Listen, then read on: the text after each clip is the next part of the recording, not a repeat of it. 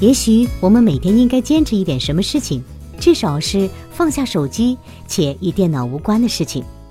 一些奇妙的想法就像兔子一样，不知道从哪个洞穴里蹦出来。你只要把握机会，抓住几次，就会越抓越多。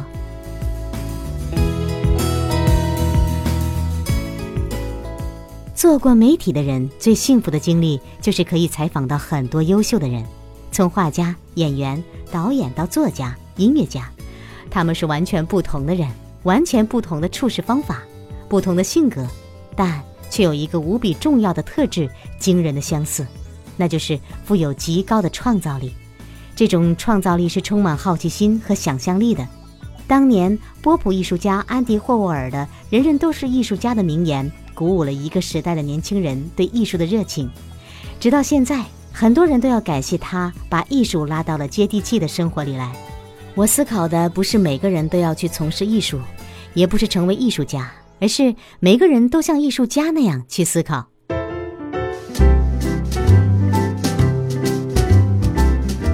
我们的艺术家总是有很多幻想，觉得他们神秘莫测。他们生产观念，他们特立独行，他们不喜欢妥协，容易活在自己的世界里，甚至让人觉得自私且古怪。但实际上，艺术家的工作并不比农民在恶劣天气中费尽脑汁保护自己的农作物要高尚，或者比厨师为了能做出新鲜的海鲜，早晨四点去市场更敬业，或者比建筑工人在工地摸爬滚打数月更辛勤。从献身投入来说，他们并无任何区别，只是选择了不同的职业和领域罢了。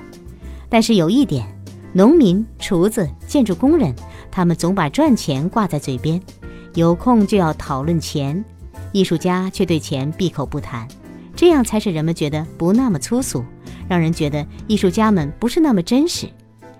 其实，艺术家本身就是企业家，他们不顾一切把自己的事做成。安迪沃霍尔也说过：“赚钱就是艺术，工作就是艺术，好的生意就是最好的艺术。”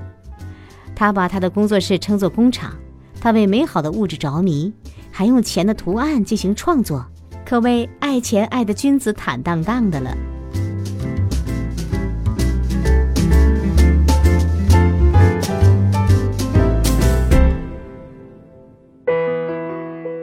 我读，